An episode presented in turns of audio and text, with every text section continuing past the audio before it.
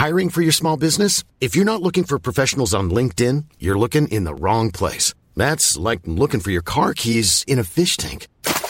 LinkedIn helps you hire professionals you can't find anywhere else, even those who aren't actively searching for a new job but might be open to the perfect role. In a given month, over 70% of LinkedIn users don't even visit other leading job sites. So start looking in the right place. With LinkedIn, you can hire professionals like a professional. Post your free job on linkedin.com slash people today.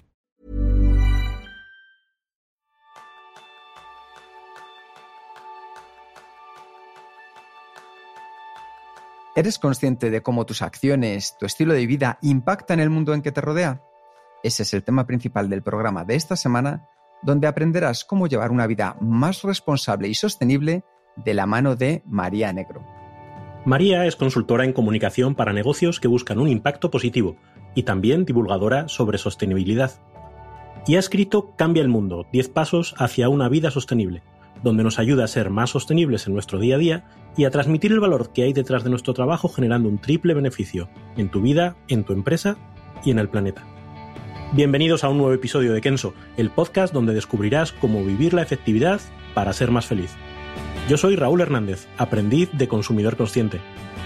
Y yo soy Quique Gonzalo, aprendiz en ser responsable de mis propias decisiones. Bienvenida María. Oye, muchísimas gracias, encantadísima de estar aquí. Gracias Raúl, Quique. Pues lo primero, antes que nada vamos a poner la situación en contexto y es que María estuvimos hablando y me mandó su libro, que es una auténtica maravilla, y le dije, oye, María, tenemos que vernos para hablar y que todos los oyentes puedan descubrir cómo podemos nosotros también cambiar el mundo y disfrutarlo también con tu libro. Así que vamos a por ello. María, ¿tú en qué eres aprendiz? Bueno, yo soy aprendiz de todo. Eh, yo soy una persona muy humilde, pero muy curiosa a la vez. Entonces, me gusta aprender de, de todo lo que pueda y, llevarme esto a mi vida y a mi trabajo, porque yo creo que, el que los que tenemos encima un, proyecto emprendedor y tenemos nuestro propio negocio, si hay una cosa que haces en tu vida es no dejar de aprender. O sea, piensas, ah, bueno, ya, ya cada vez tengo algo más aprendido, pero luego te das cuenta de que no.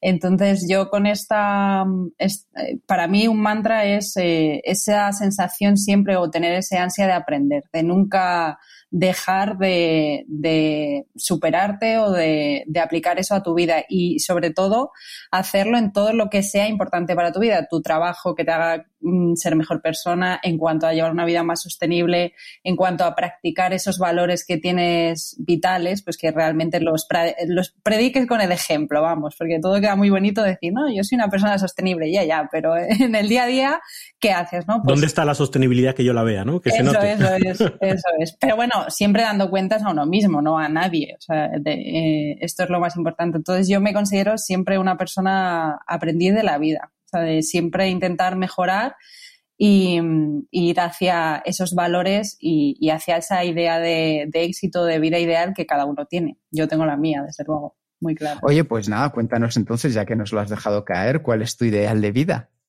Bueno, pues para mí esto es algo que evidentemente está en continuo, mm, en continua evaluación continua, como en el colegio, ¿no? Yo, eh, a mí siempre me planteo esta idea de que es el éxito para mí, ¿no? Y además que lo tratáis mucho en, el podcast, en vuestro podcast, que, que, ya aprovecho para declararme una gran fan. Y, y, es esa idea de, bueno, pues de preguntarte qué es el éxito para ti. Y yo creo que esto está muy relacionado con la sostenibilidad, ¿no? El, eh, a mí la, llevar una vida más sostenible me ha, me ha hecho conocerme mejor. Y, yo esto es algo que también he hablado con muchas personas que han leído el libro o que están en este camino, que es cómo puedes eh, hacer un viaje hacia adentro, ¿no? Cómo la sostenibilidad puede ayudarte a, conectar con tus valores vitales, a alinear tu vida con eso que es importante para ti. Y, yo creo que esto es muy importante. Realmente al final el, el decir, eh, quiero alinear mi vida a, esos valores vitales que yo tengo. Entonces, la sostenibilidad te va, te va haciendo conocerte mejor y te va alineando a, quitarte cosas que no, no son necesarias y superfluas. Y, a realmente quedarte con la esencia de lo que es importante para, para ti, ¿no? Y para mí, pues, es realmente eso, ir cada vez a lo esencial. Qué bueno. Y una duda que cuando leía el libro me surgía bastante y es, ¿cómo llegaste tú? Tú cuando eras pequeña ya eras responsable, ya tenías esa idea de cómo tu impacto en el mundo podía cambiar las cosas? Mm, esto yo creo que es una cosa como de, eh, como decía lo de Steve Jobs, eh, esta frase de que los puntos se unen mirando hacia atrás, pues a mí realmente me pasó como algo, algo parecido, ¿no? Yo siempre he tenido ese, soy una persona como muy naif o muy ambiciosa, no sé llamarle como quieras, pero yo sí tenía esa idea de que quería cambiar el mundo, ¿no? Y tenía muy claro que, quería que mi trabajo eh, contribuyera, mi trabajo y mi vida contribuyeran a, a, tener un propósito. O sea, yo, por ejemplo, me leí el libro del elemento de Sir Ken Robinson y a mí esa idea de alinear tu vida a lo que se te da bien, a tus habilidades y a que poner tu esfuerzo a, aportar o cambiar el mundo, mejorarlo de alguna manera, conectaba mucho conmigo, ¿no? Y sigue conectando. Entonces, eso es lo que intenté, ¿no? O sea, con los estudios que elegí, con lo que iba haciendo en mi día a día. Yo, por ejemplo, recuerdo que en el colegio eh, pues participé en unas Olimpiadas de la Innovación, me acuerdo en tecnología, que allí había un, concurso de, para intentar trabajar con personas con discapacidad, con alguna discapacidad, pues para mejorar el entorno. Recuerdo también pues siempre disfrutar en, la naturaleza.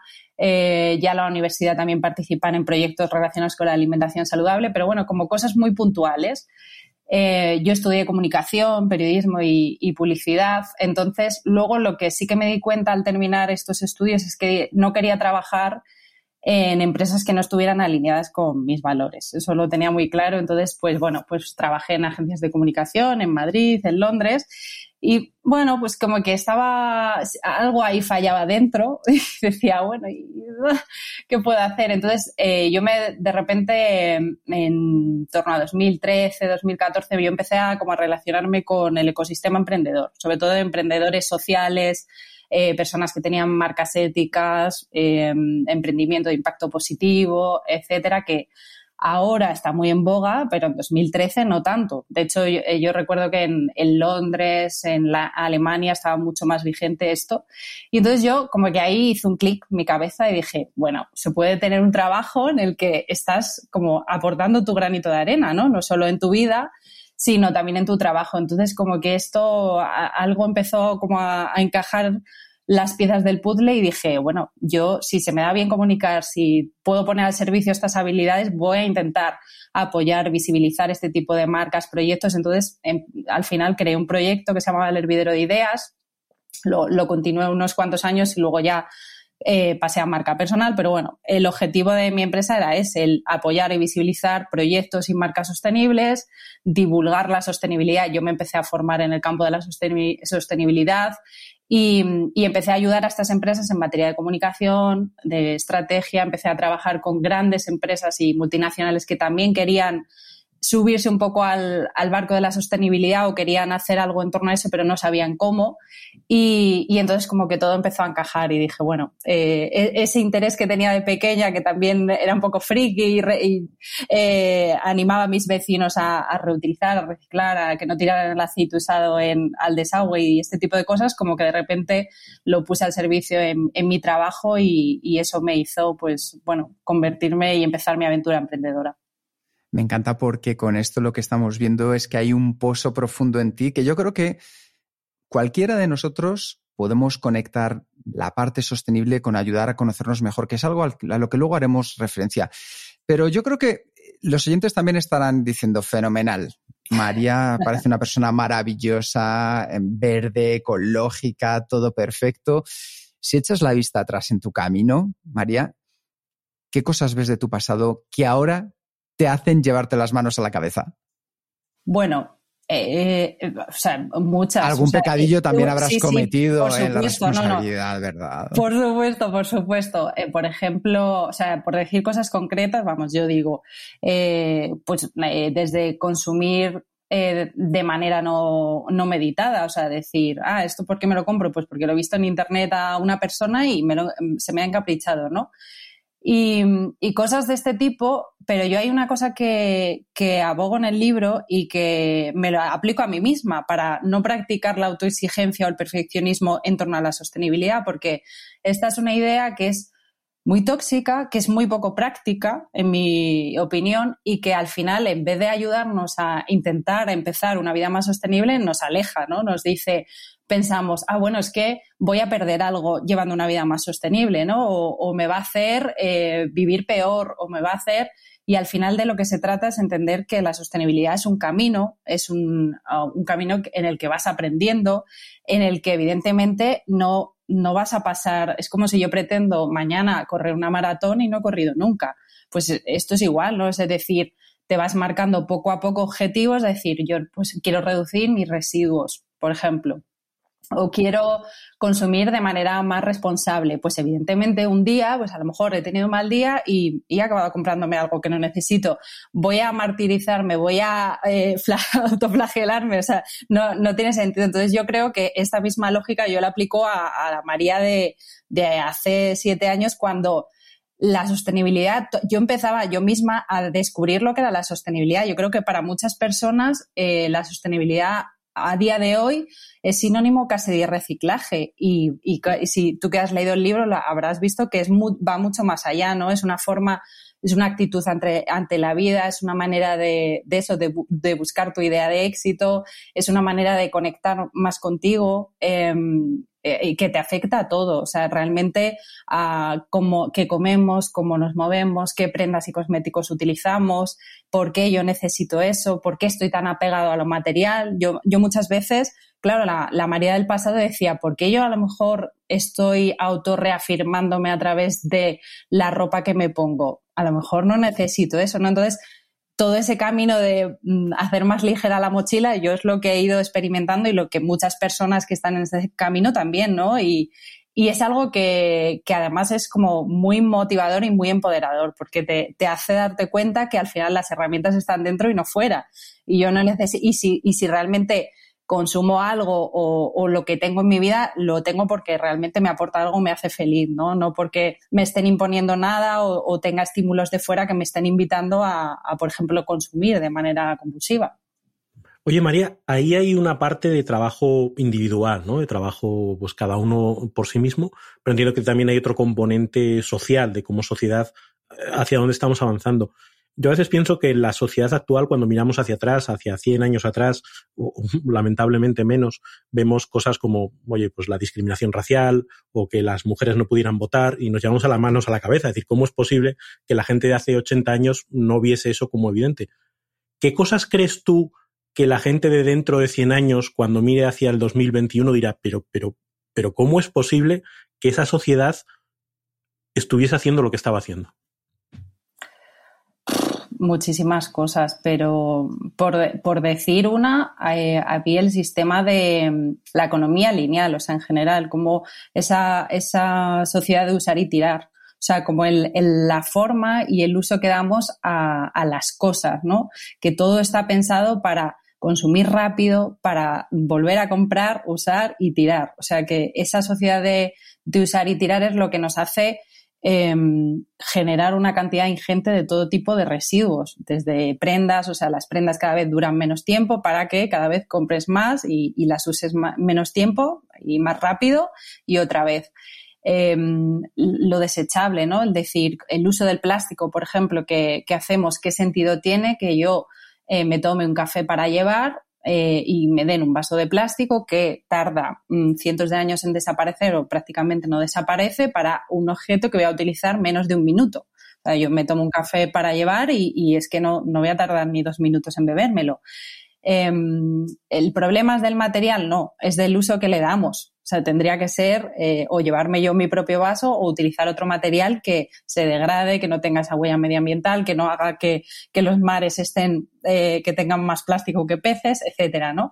Entonces yo creo que, por ejemplo, el tema de la basura y los residuos que generamos es, algo que mm, ojalá podamos verlo en el futuro y, digamos, mm, esto realmente qué sentido tenía esa, esa tipo de economía, ¿no? Es decir, vamos mejor vayamos hacia, que ahora es lo que, lo que se está trabajando y muchas empresas están trabajando hacia un, un, modelo de economía circular, ¿no? En el que no se extraen recursos, se producen eh, productos, se consumen y, y, se tiran, sino que no se tiran y todo vuelve al ciclo, ¿no? Pues ese producto que ya se ha usado un tiempo, pues a lo mejor se repara, se actualiza, se cambian ciertas piezas, pero no se convierte en un residuo, sino que vuelve otra vez a, al ciclo pues un poco tuneado, por decirlo así, ¿no? Entonces esa es la idea. Esto que comentabas de los residuos, a mí me pasa cada vez que bajo la, bolsa de, los plásticos, digo, no es posible que cada día estés bajando dos bolsas de una familia de cuatro y, y, vas a coger una lonchita de jamón y cada lonchita de jamón con su plastiquito separador y con no sé qué, dices, pero, pero por amor de Dios, que se nos está yendo la pinza, pero como que lo hemos, mm, nos hemos acostumbrado, ¿no? Integrado. Sí, no mm. vemos el coste, vemos el beneficio, oye, para cualquier cosa un plastiquito.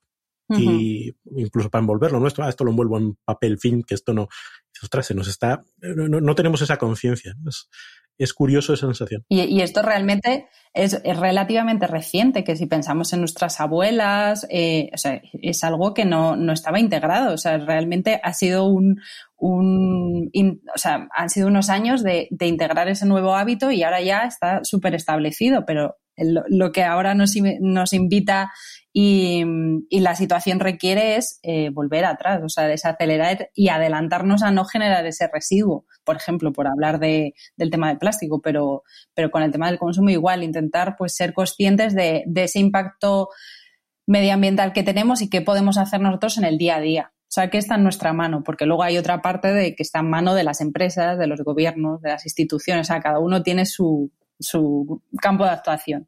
Eso te iba a decir, eh, desde esa perspectiva, eh, a veces tiene uno la sensación de que el esfuerzo que puede hacer uno a nivel individual, eh, pues puedes hacer, oye, no genero residuos o... Y dices, jo, pero es que es tan pequeñito, es una gotita tan pequeña de, agua en un mar tan grande que desanima un poco. ¿Cómo crees que podemos luchar contra esa sensación de desánimo? Pues pensando que mm, somos parte de un todo. O sea, yo realmente el libro lo titulé Cambia el mundo porque creo que para cambiar el mundo tenemos que empezar por el nuestro propio. O sea, tú tienes, eh, es cierto que si yo me, comparo con el campo de actuación que puede tener una gran empresa o una industria, es muy pequeño. Pero, ¿qué pasa? Que, que el poder de, de, las personas es multiplicador. Sea, tú ya no solo en tu vida, sino tú ves que esos pequeños gestos, si tú empiezas, por ejemplo, a reducir, voy a empezar a comprar a granel, voy a empezar a llevarme mis bolsas al mercado, tú mismo en tu día a día vas a ver de, ah, es que antes bajaba dos bolsas a la semana y ahora bajo media. Ah, eh, al pasado seis meses a lo mejor bajo eh, solo una cada X días. Entonces tú vas viendo que, que esos eh, esos pequeños gestos a la larga tienen grandes cambios en tu vida. Imagínate esto multiplicado por eh, todos los habitantes que somos en, Madrid, en España, en el mundo, ¿no? Eh, yo pongo siempre un ejemplo también de, una compañía, me acuerdo que una multinacional que dio una charla, una chica que había leído el, libro me decía, no, es que propuse a, a mi empresa que quitaran la máquina de café porque nos tomábamos dos, tres cafés cada día y cada empleado, imagínate, lo multiplica por 500 empleados, dos, tres cafés al día, pues eh, habían puesto una, una, máquina normal de café y cada uno llevaba su taza y bueno, pues de lo que antes generaban una barbaridad de, de vasos, pues eso había sido un cambio simplemente fácil y habían reducido una gran cantidad de residuos. Entonces, el poder de cambiar las cosas que tú tienes en tu vida es lo que hace que en otras esferas pasen cosas. Por ejemplo, yo siempre pongo eh, me gusta poner el ejemplo de, que tenemos mucho poder como consumidor. O sea, como consumidores el dinero realmente es un voto muy grande, mucho más, a veces más efectivo que, otro tipo de, votos, ¿no? Y, es que realmente donde nosotros ponemos el, dinero y a, y a, las empresas a las que apoyamos, estamos construyendo un tipo de sociedad más justa o no, ¿no? Si yo estoy apoyando a empresas que tienen en cuenta el medio ambiente, que fabrican de manera ética, que, que utilizan materiales responsables, etcétera, pues estaré favoreciendo ese tipo de sociedad. Sin embargo, pues si, si estoy comprando o, dando mi voto a empresas que están generando residuos, que mm, explotan a personas y mujeres en, el otro lado del mundo, que no tienen en cuenta el impacto medioambiental, pues eso es lo que está, estaré favoreciendo. Entonces, tener conciencia de que tú tienes mucho poder, ya no solo en tu vida, sino en dónde pongo mi dinero, como trabajador, etcétera, es lo que hace que también pasen cosas. Si tú dejas de consumir una, eh, una serie de productos, las empresas e industrias también reaccionan. Esa es la razón por la que grandes empresas eh, textiles de repente deciden pues poner una, una línea Concius o hecha con materiales eh, más sostenibles o porque grandes pues empresas cárnicas de, de, repente deciden introducir una línea vegana porque, bueno, pues la gente va demandando eso y van, van poniendo su voto hacia un lugar, ¿no? Entonces esto también tiene su poder y yo creo que, que es importante el, el sentir que tú eres parte de algo y por lo menos a mí personalmente me ayuda porque si no también es una sensación de desánimo en el que dices, bueno, si, si yo no voy a cambiar nada, ¿no? Si, si yo soy, tan, soy una persona, una gota en el mar, ¿qué, ¿qué, va a cambiar que yo haga algo, ¿no? Y al final, bajo esa perspectiva, nadie haría nada. Entonces, eh, todo es lo que, pequeños, yo siempre digo que esos pequeños gestos es lo que generan grandes cambios poner en marcha el, movimiento, ¿no? Luego, luego eso, es la revolución. Como aquello, ser el cambio, ser el cambio que quieres ver en el mundo. Pues eh, empezar por el ejemplo. En tu libro, al final, hay 10 capítulos en los que me gustaría abordar algunos aspectos que para mí han llamado muchísimo, me han llamado muchísimo la atención, sobre todo para ponerlos en práctica. Me ha encantado ese enfoque directo, cercano y, como tú decías antes, sin juzgar lo que estamos haciendo, porque en este camino un pequeño paso es una gran mejora en nuestro día a día. El primer capítulo tiene que ver con simplificar tu vida y ganar felicidad, algo en lo que en Kenso somos auténticos fanáticos, ya lo sabes. ¿Cómo lo podemos abordar desde tu perspectiva, María, para dar un pequeño paso que nos ayude a entender la importancia que tiene el simplificar nuestra vida para ganar en felicidad? Mm, la verdad que tengo que reconocer que, para mí el capítulo 1 creo que es uno de mis favoritos. Yo tengo unos cuantos favoritos, pero el primero me parece además, yo siempre invito en el libro a, puedes empezar por el capítulo que quieras, si para ti es importante la alimentación, pues que empieces por ese capítulo, pero la verdad que el, el capítulo 1 y el último me parecen un buen inicio y final, ¿no? Y, y en este que es el primero, el que tú decías, creo que es importante simplificar nuestra vida. Yo creo que vivimos en una, en una rueda de hámster en el que nuestra mm, sociedad está basada en la velocidad, ¿no? En, en, el fast food, en el fast fashion, en la productividad, en la multitarea, en los algoritmos. O sea, eh, recibimos millones de estímulos eh, cada día en Internet con muchísima cantidad de información, donde se compite por la atención y donde todo nos da esa sensación de que hay que vivir muy rápido, hay que vivir muy rápido, ¿no? Y, a mí hay una cita que me gusta siempre eh, sacar, ¿no? que es de, de Carl Honoré, de, de, su libro del elogio de la lentitud, que dice que nuestra cultura nos, nos inculca ese miedo a perder el tiempo, pero la paradoja es que esa aceleración nos, nos hace desperdiciar la vida. ¿no? Y a mí es que realmente eh, eh, creo que ese es el problema y de, de lo que nos pasa, ¿no? que, que vivimos una rueda de hámster y, de, y una cultura también basada en los excesos, ¿no? Eh, que al final premia más el, el tener que el ser. O sea, el vivir apegado a cosas materiales en vez de dedicar tiempo a mirar hacia adentro, a autoconocerte, a invertir y cultivar tu espíritu, a, llámale, eh, esto será para cada persona diferente. O sea, para una persona será pasar simplemente tiempo con su familia, para otro será meditar, para otro será eh, trabajar en crecimiento personal, para otro será ser más productivo en su día a día desde la conciencia, o sea, para cada persona, pero lo importante es eh, sí que entender que no, no reafirmarnos a través de, lo material, ¿no? No, no entender que, somos lo que tenemos, porque si mañana al final te, te, vas de este mundo, te vas con lo opuesto, te vas con lo que eres, con lo que has hecho y con tus valores y con lo. Entonces, en este primer capítulo yo lo que invito es a que echemos un vistazo a, lo que tenemos en casa, que además en el año pasado, estando con lo que hemos vivido y hemos tenido que estar mucho tiempo en casa, nos ha dado para, para reflexionar, yo necesito todo esto, yo realmente qué me llena, qué me gusta hacer en mi día a día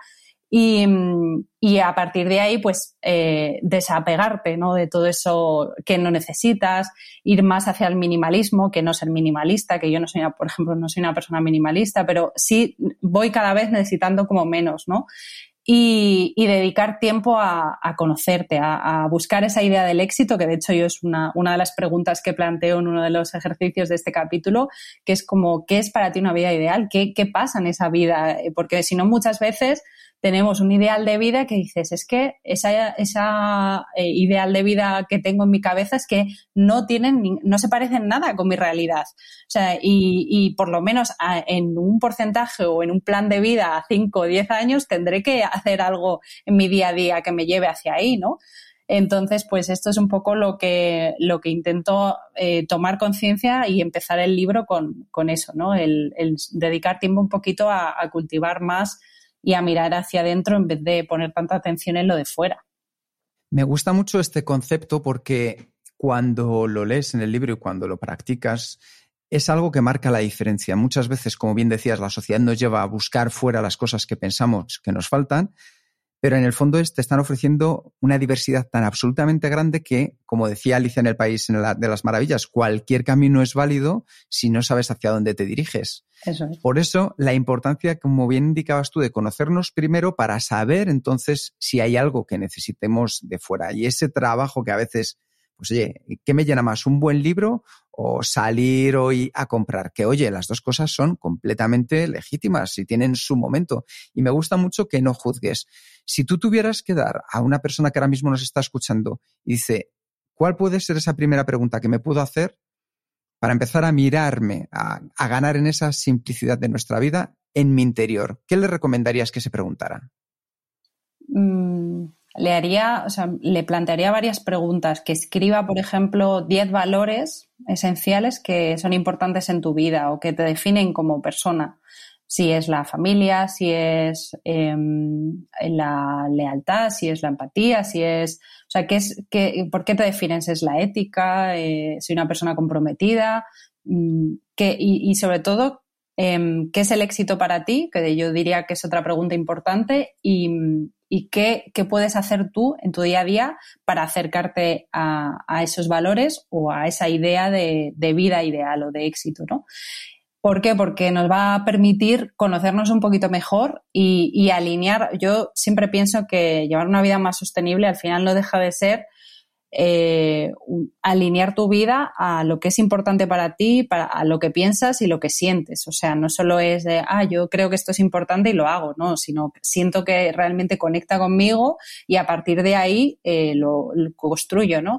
Yo en el libro invito a 10 pasos, pero tú puedes eh, practicar esa sostenibilidad con dos. ¿Por qué? Porque a lo mejor conecta conmigo el llevar una alimentación más saludable, sentirme mejor y tener más energía en mi día a día y, consumir de manera más responsable. Ya está. Pues, por ejemplo, a lo mejor no me meto en generar menos residuos, a lo mejor, o, no estoy en ese momento. Es que yo pienso que esto es una cosa de, a lo largo del tiempo. Nadie puede hacer todo perfecto, yo no hago todo perfecto y, nadie tiene esa superioridad moral para decirle, señalar a nadie. o sea, es que realmente esto no, no va de eso, va de, de algo que no, nos ayuda a vivir un poquito mejor o por lo menos sentir que tienes esa vida con propósito. Yo desde luego me lo tomé así, y, igual que lo intentaba hacer, como decía al principio, con mi trabajo y mi emprendimiento, sino también con, con mi, día a día. Y yo creo que, empezar por los valores y qué es importante para ti, eh, te da muchas pistas, porque ya por lo menos te hace mirar un poquito hacia adentro y decir, jolín, es que a lo mejor nunca me había hecho esta pregunta.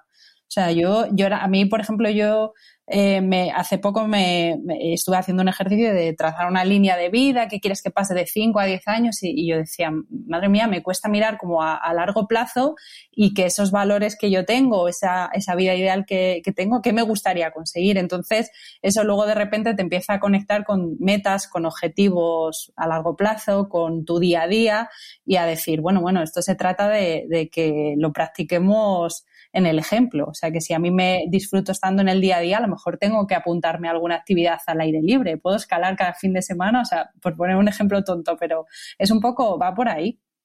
Yo hay dos ideas que, que para mí resuenan mucho de lo que, de lo que planteas aquí.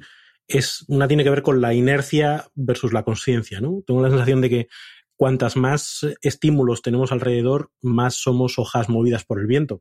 Entonces nos metemos en una dinámica de cosas que tenemos que hacer, de cosas que tenemos que atender, de cosas que, de compromisos, de y cuando te quieres dar cuenta y dices, se me ha pasado un año y qué, qué, decisiones conscientes he tomado para llevarme a la vida, a la vida que quiero ser.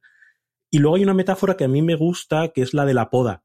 Tú los árboles los tienes que podar y quitarles el exceso de hojas para que las hojas que queden crezcan fuertes. ¿no? Y esa visión de la simplificación me, me, resuena mucho con eso. Es elimina cosas para que lo, con lo que te quedes puedas apostar más. Porque si no hay una competencia tan brutal por, eh, por proyectos, por relaciones, por que no, no, eres capaz de dar lo suficiente a cada uno de ellos como para tener ese éxito. ¿no? Ese, ese foco a mí me parece que también es muy importante. Sí, a mí me, me parece esencial.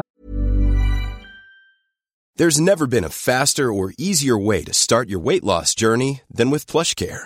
PlushCare accepts most insurance plans and gives you online access to board-certified physicians who can prescribe FDA-approved weight loss medications like Wigovi and Zepbound for those who qualify. Take charge of your health and speak with a board-certified physician about a weight loss plan that's right for you. Get started today at plushcare.com slash weight loss. That's plushcare.com slash weight loss. Plushcare.com slash weight loss. Ever catch yourself eating the same flavorless dinner three days in a row? Dreaming of something better? Well, HelloFresh is your guilt-free dream come true, baby. It's me, Kiki Palmer. Let's wake up those taste buds with hot, juicy pecan-crusted chicken or garlic butter shrimp scampi. Mm. Hello Fresh. Stop dreaming of all the delicious possibilities and dig in at HelloFresh.com. Let's get this dinner party started.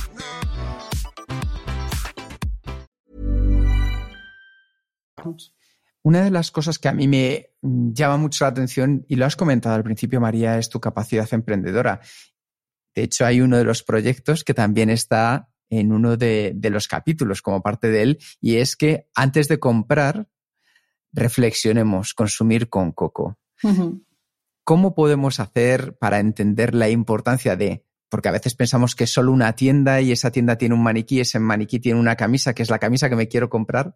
¿Cómo podemos hacer para empezar a entender que detrás de esa camisa hay cientos y miles de decisiones y de personas que han tomado por ti esa decisión de dónde van a colocar la camisa, con qué luz, con qué forma, para que tú pienses que está hecha para ti? ¿Qué podemos hacer para empezar a consumir con coco?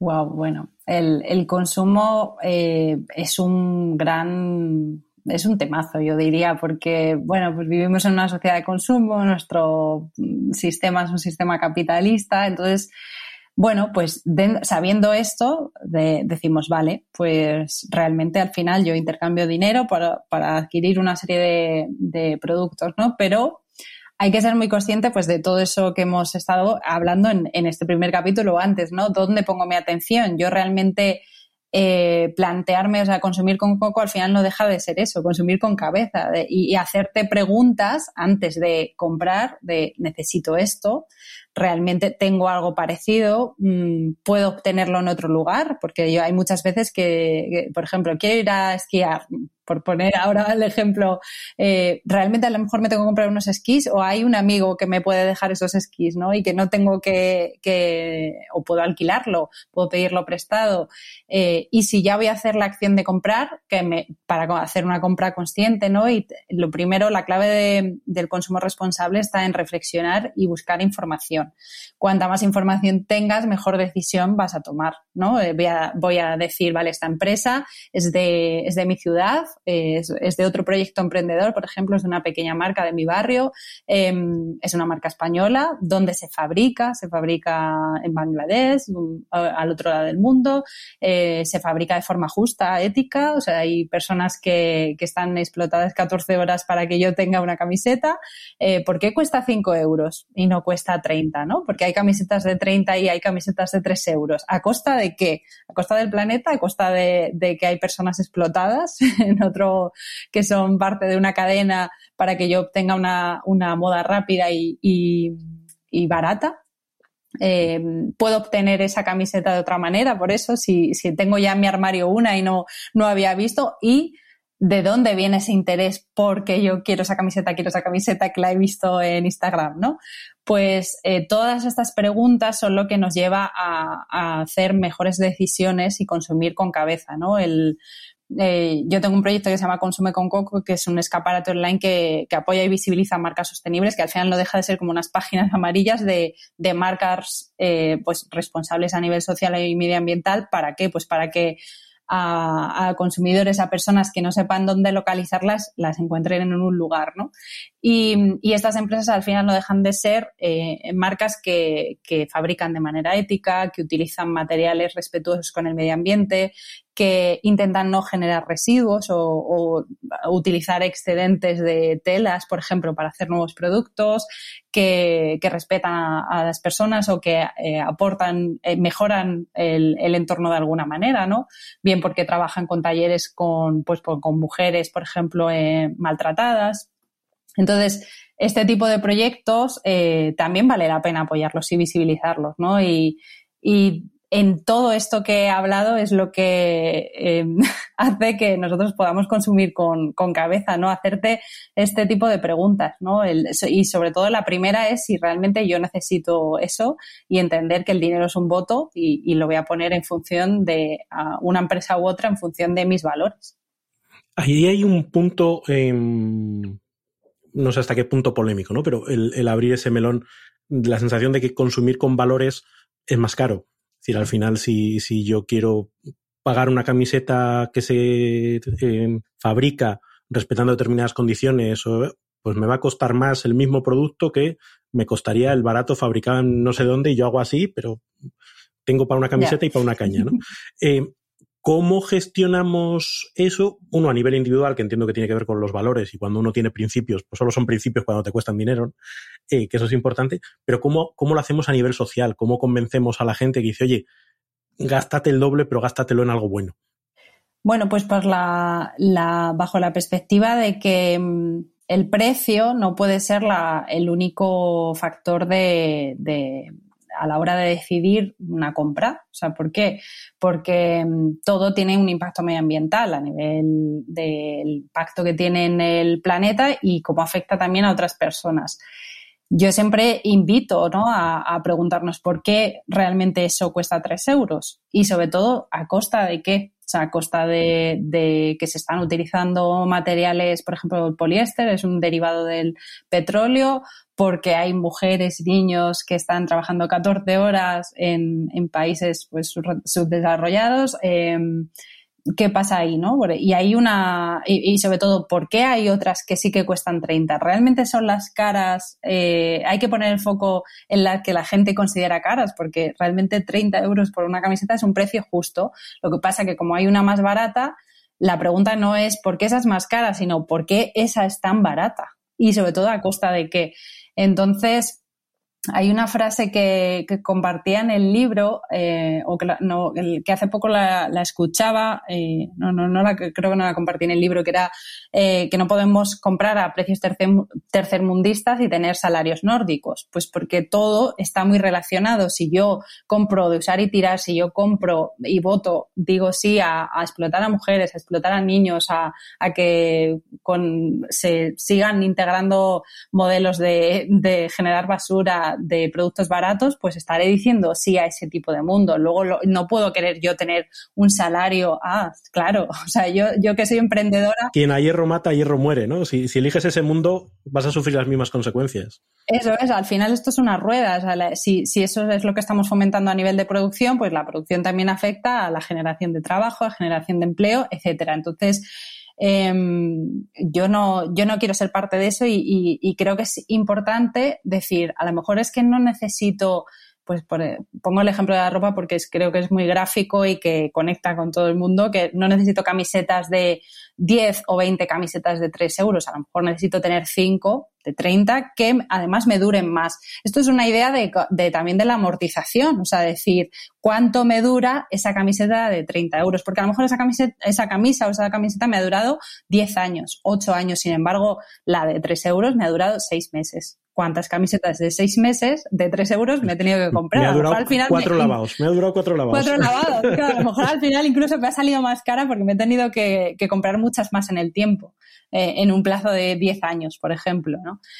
pero sobre todo por, porque yo creo que, por ejemplo, con el tema de la ropa y, y, ese, esa idea de precio barato es eh, que queremos tener más, ¿no? Queremos acceder a más, que tenemos. Y yo por eso empezaba con, eh, en el podcast con que realmente llevar una vida más sostenible no te hace renunciar a eso, que yo creo que es lo que la gente a veces dice, no, es que si, me, si solo voy a comprar una camiseta de 30 euros es como que gano, o sea, renuncio a cosas, ¿no? Tengo menos. No, no, al final es que ganas más. ¿Por qué? Porque te das cuenta que necesitas menos, te das cuenta que gracias a, aportar o apoyar a esa empresa sostenible estás eh, pues siendo esa parte de ese cambio, ¿no? O liderando ese cambio porque realmente te, eh, crees que no es algo satisfactorio, por lo menos para mí, ¿no? El decir, bueno, yo no, no me siento parte de, algo que se está explotando el planeta o a personas, ¿no? Em, y yo creo que esto al final te hace vivir pues más en coherencia. Y, yo creo que eso es algo que, por lo menos es empoderador. Oye, otro punto interesante de, tu libro que tiene que ver con el, con el último capítulo, cuando dices reacciona, corre la voz e inspira a otras personas. Eh, desde el convencimiento de esos valores, pues entiendo que nace ¿no? el, contárselo a la gente. ¿Qué reacciones encuentras en, las personas? Eh, o entiendo que cuando te van a ver a una charla, pues ya van un poco vendidas al, mensaje, ¿no? Pero sobre todo cuando vas a empresas, cuando vas a, personas que a lo mejor de inicio no, no, compran el mensaje, ¿qué tipo de reacciones recibes cuando les cuentas pues, tu visión?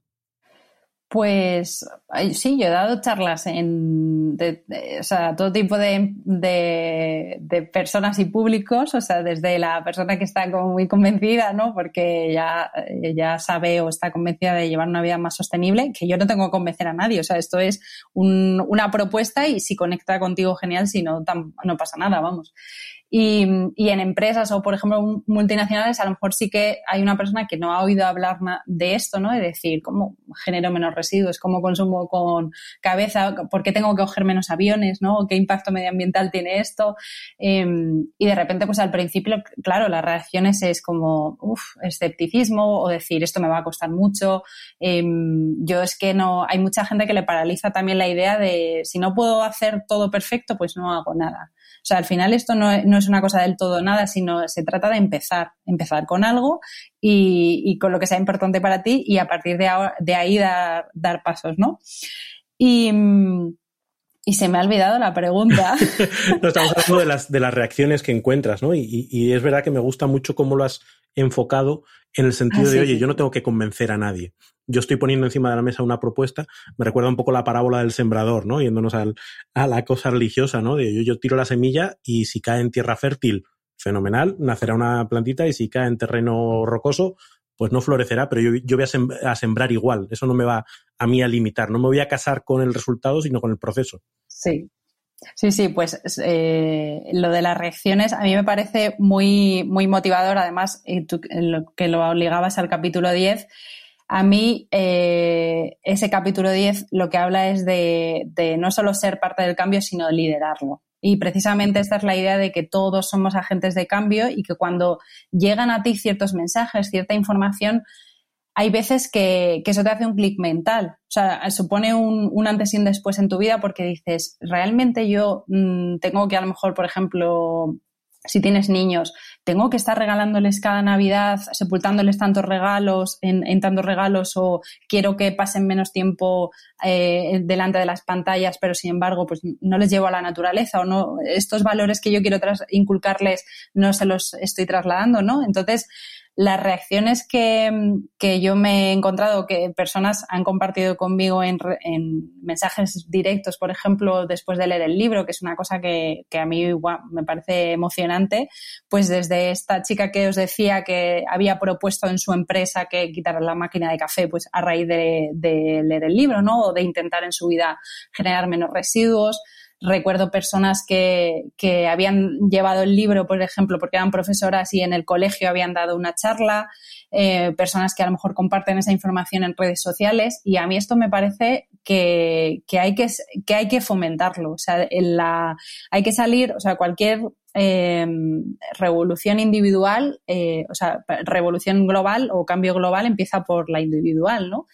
Pues eh, ya no solo hay que en tu día a día intentar pues eh, llevar esa vida más sostenible o, dar esos pequeños pasos, sino plantearte qué más puedes hacer, ¿no? Si yo no solo soy una persona en mi casa, sino también a lo mejor trabajo para una empresa, eh, tengo amigos y familiares con los que puedo hablar de este tema si, me apetece, ¿no?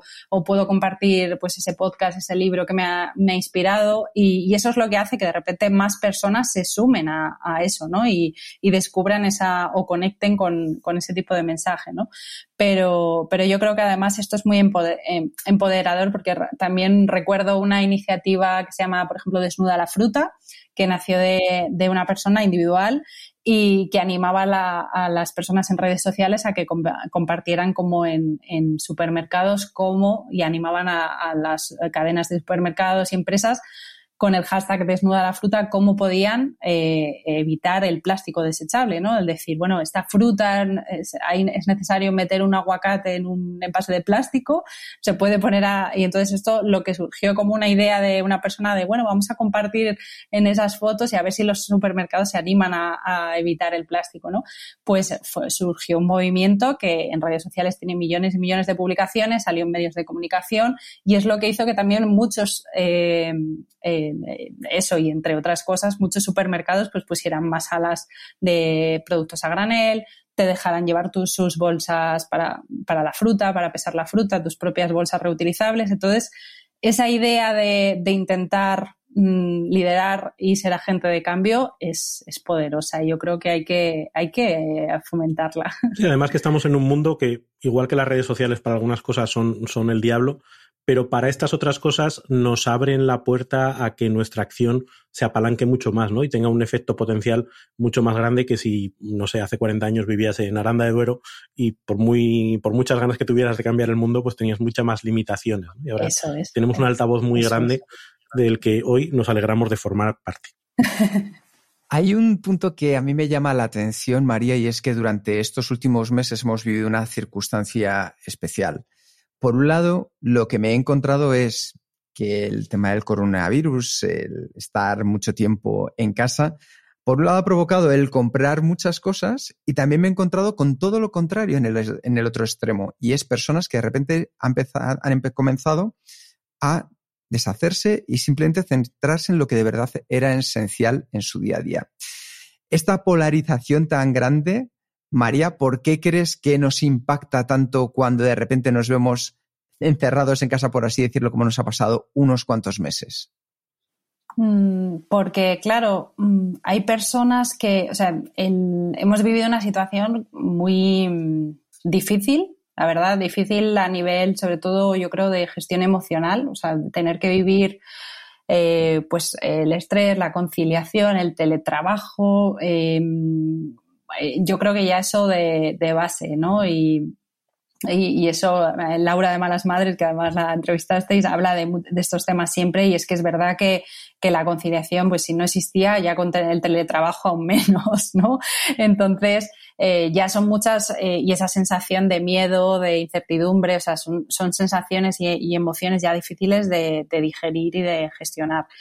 Pero, pero a nivel de, de, consumo sí que hay muchas personas que, que ligaban o, o, ligan un poco su vida y su ocio a, a, ese consumo, ¿no? El decir, pues para mí a lo mejor el ocio era darme una vuelta en un centro comercial y, y a lo mejor comprarme algo, o porque he tenido una semana muy dura, me premio con una camiseta y no es ni mejor ni peor, pero eso, si, si te lo quitan, claro, si ahora de repente eh, volvemos a, un poco a, la realidad ¿no? Y, a la normalidad de decir, bueno, pues yo ahora todo lo que no he podido hacer lo, voy a hacer a, más, ¿no? Voy a decir, bueno, pues todo eso que no he podido viajar, pues me compro todo lo que me apetezca, consumo todo lo que quiera.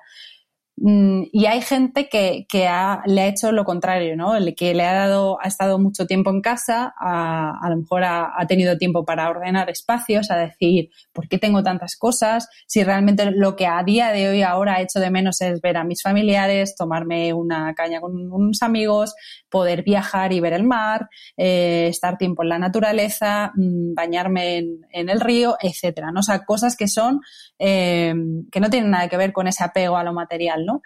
Y, yo sinceramente que mm, creo que además de hecho mi, mi, por ejemplo mi libro salió publicado en mayo del año pasado, que también fue un reto publicar un libro en un año como ese y, sí que recuerdo que, que yo pensaba, bueno, también a lo mejor tiene incluso su eh, algo positivo, ¿no? Que salga un libro como este en un momento precisamente como el que estábamos, ¿no? Y, y a día de hoy sigue.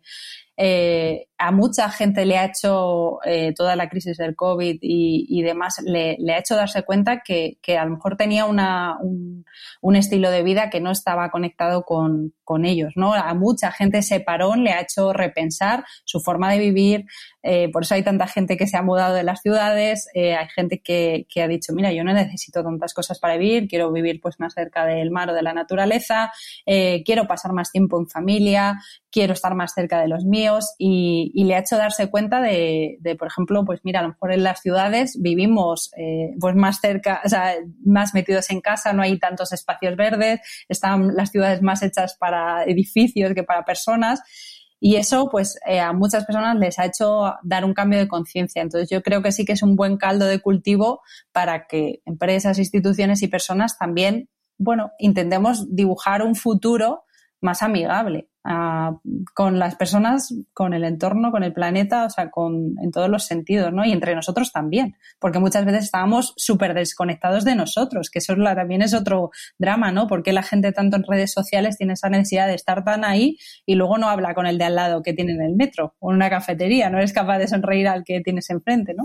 Es como una inercia, ¿no? Que, bueno, lo que decíamos antes, vivimos metidos en la inercia y es como que alguien ha pulsado del freno de mano y nos hemos quedado todos descolocados diciendo, vale, ahora que la inercia ya no nos mueve, tendremos que pensar qué hacer. Y yo estoy de acuerdo contigo en que ese, ese remover conciencias es un efecto positivo eh, que ha tenido pues todo esto que estamos viviendo y a ver a dónde nos lleva. Ojalá sea un sitio, a un sitio mejor. Sí, sobre todo buscar, buscar tu, el motor. Ahora que has dicho lo de la inercia que no nos mueve, pues buscar cuál es ese motor interno que cada uno tenemos. Eh, eh, pensando en eso, en, a dónde nos puede llevar el, mundo, eh, ¿cuál sería para ti tu futuro ideal de la sostenibilidad? ¿Cómo verías tú, oye, si todo lo que tú tienes en mente funcionase, dentro de 10 años, ¿dónde estaría la sociedad? Bueno, es, difícil de, imaginar, pero, pero por lo menos poniendo en el centro a las personas, poniendo en el centro eh, el planeta y entendiendo que, nosotros podemos vivir o desarrollar nuestro trabajo y nuestra vida gracias a la casa donde estamos. O sea, que el planeta al final no podemos desarrollar una actividad económica, una actividad empresarial o, nuestra vida o nuestro consumo a base de cargarnos eso donde estamos, donde vivimos, ¿no? Entonces, em, por ejemplo, a nivel empresarial, creo que es importante el, tener en cuenta, pues, como esas empresas de triple balance, ¿no? Que haya un equilibrio entre lo económico, entre lo social, entre lo medioambiental, ¿no? Y que, y que realmente sea un triángulo, que esté equilibrado a, a esos tres niveles.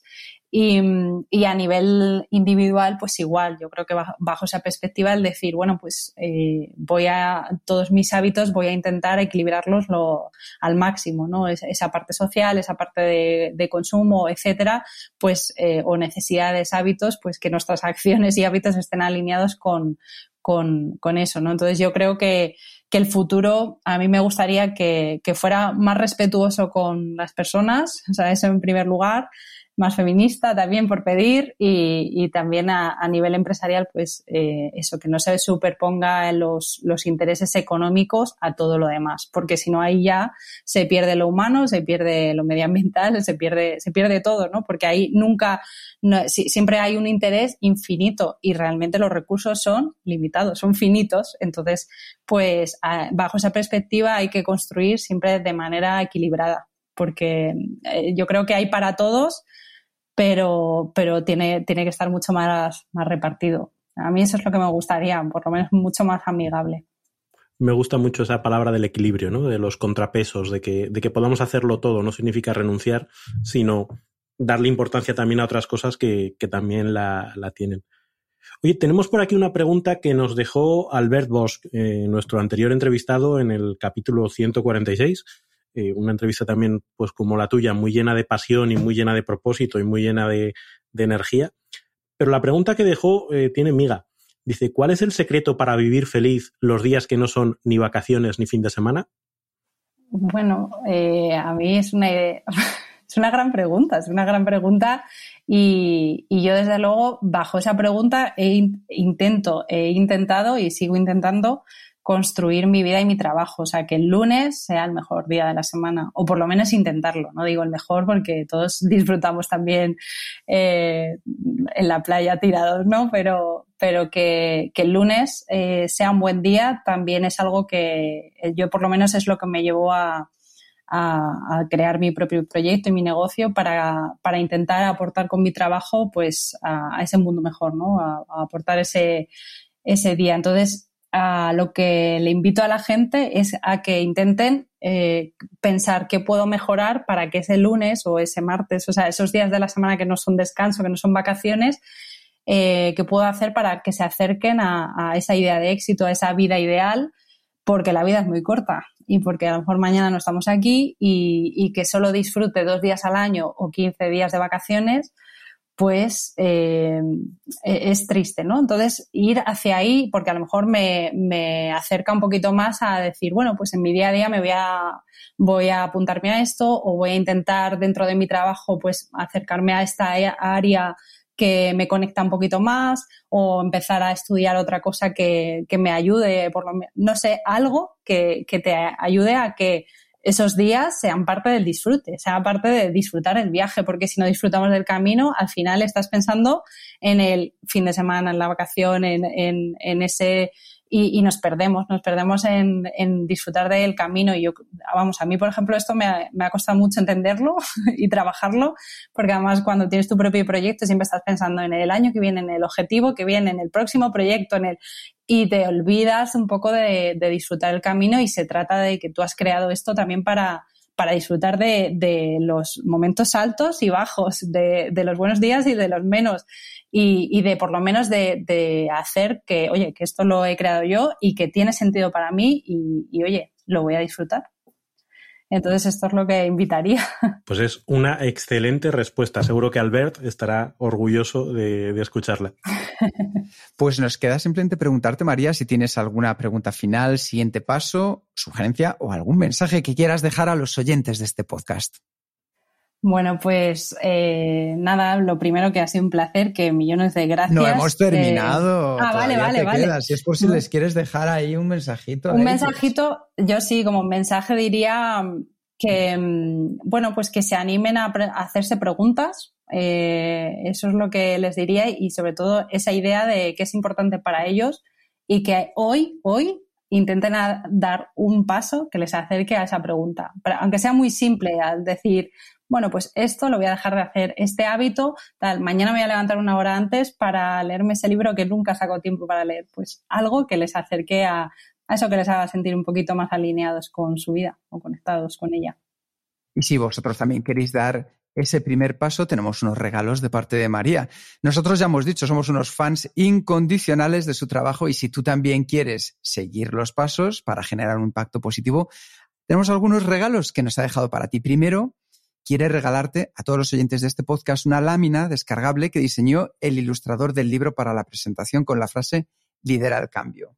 Yo tengo que decir, aquí la tengo, la tengo y es maravillosa y que representa muy bien esa es el espíritu tanto del libro como de Kenso. Si quieres descargarla, dirígete a www.kenso.es barra a barra María Lámina y podrás descargarla y tenerla presente. Y también vas a encontrar el enlace en las notas de este programa. Pero hay más, porque María nos ha cedido, nos ha regalado, nos ha compartido dos ejemplares firmados de su libro que sortearemos entre los oyentes de este podcast.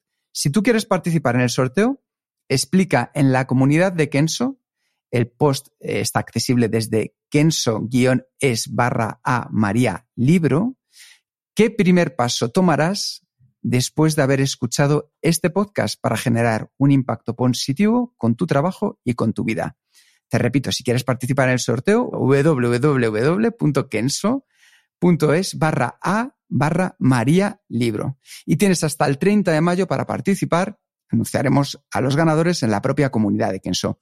Obviamente, por temas económicos, solo podemos enviar el libro a la península, pero si vives más lejos no hay problema porque te haremos llegar un ejemplar en formato ebook. Bueno, y por decirlo, el ilustrador es Miguel Moreno, que, no, lo, no, lo, había dicho, pero que, ha hecho un trabajo eh, increíble y espero que, se descargue todo el mundo la lámina porque es súper chula y además tiene ese mensaje de yo lidero el cambio, que es de lo que hemos estado hoy hablando, ¿no? Sí.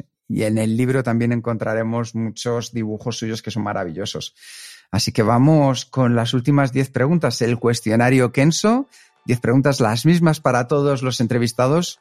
Vamos a por ello.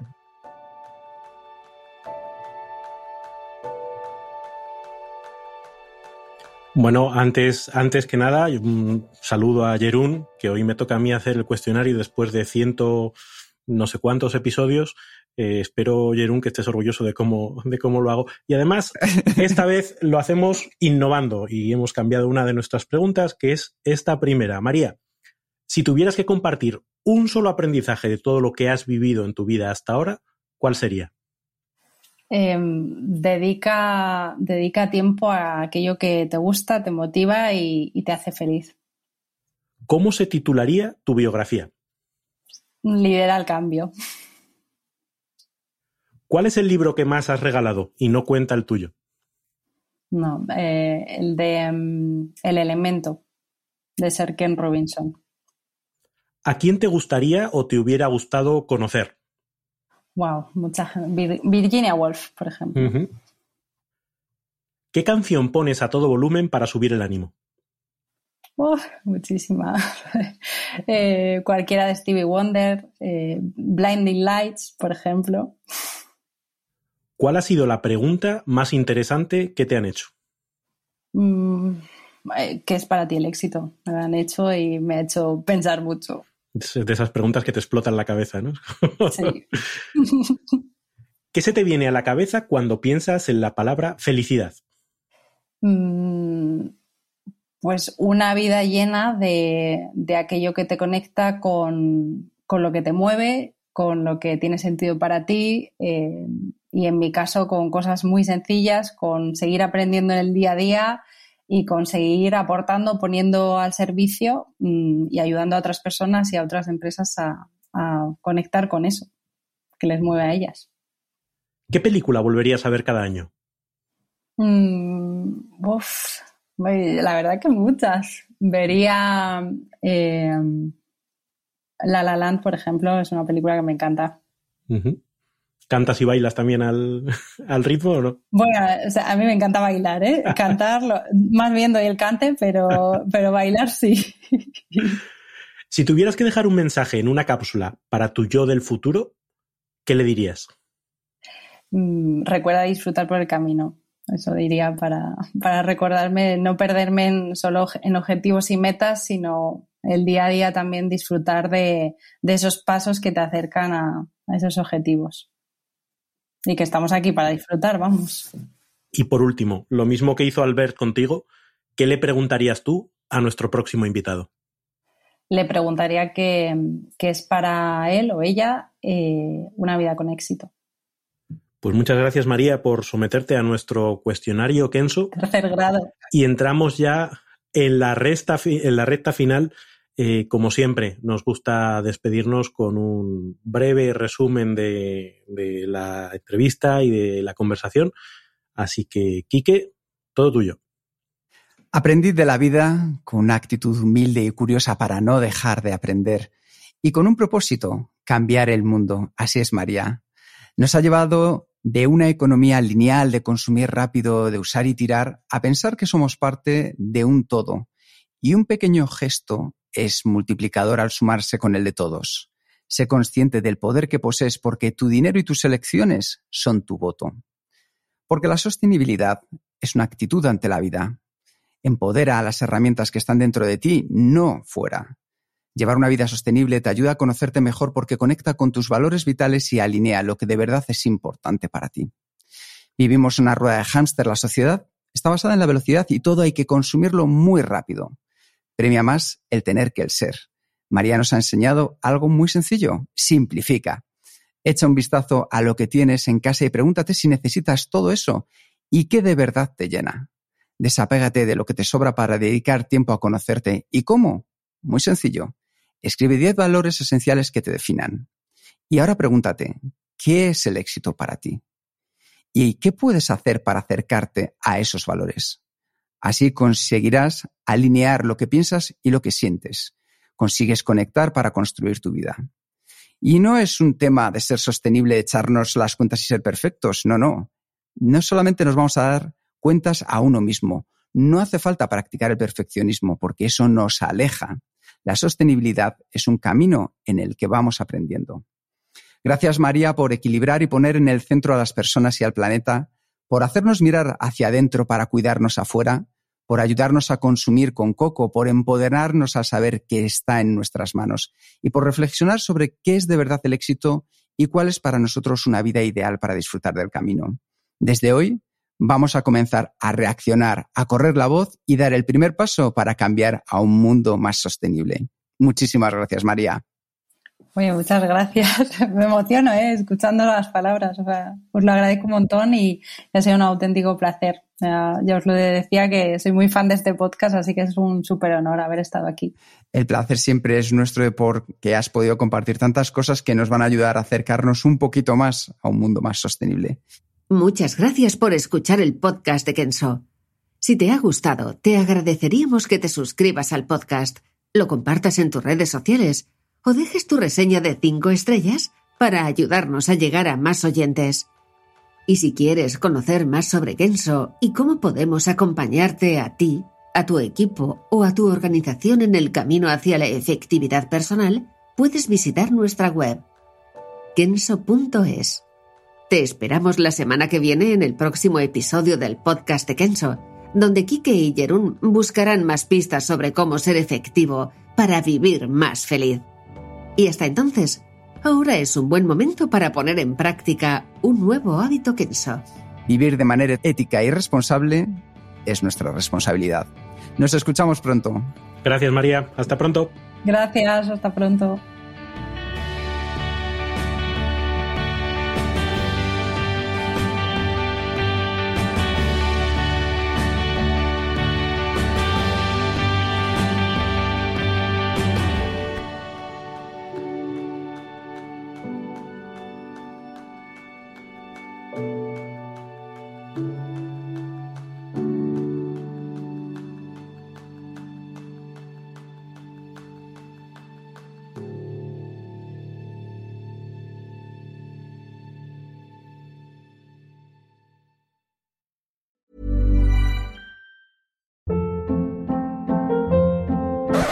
Hold up. What was that? Boring. No flavor. That was as bad as those leftovers you ate all week. Kiki Palmer here, and it's time to say hello to something fresh and guilt-free. Hello Fresh. Jazz up dinner with pecan-crusted chicken or garlic butter shrimp scampi. Now that's music to my mouth. Hello Fresh. Let's get this dinner party started. Discover all the delicious possibilities at hellofresh.com.